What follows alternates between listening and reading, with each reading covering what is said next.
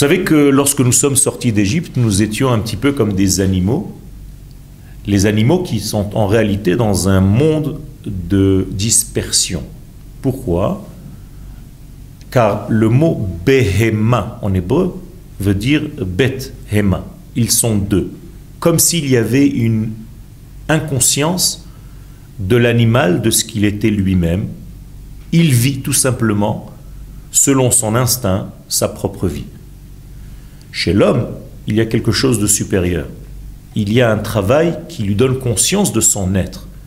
Et c'est pour ça que le mot Adam est composé par Aleph, d'âme, c'est-à-dire l'unité dans le sang.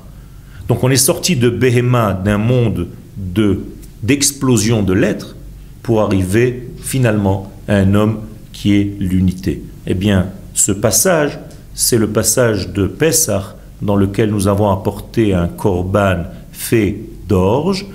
Or, l'orge est un aliment pour les animaux, pour passer à un korban de pain, c'est-à-dire de blé, qui est l'aliment relatif à l'homme.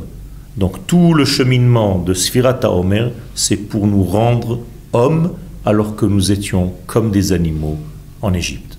Todaraba.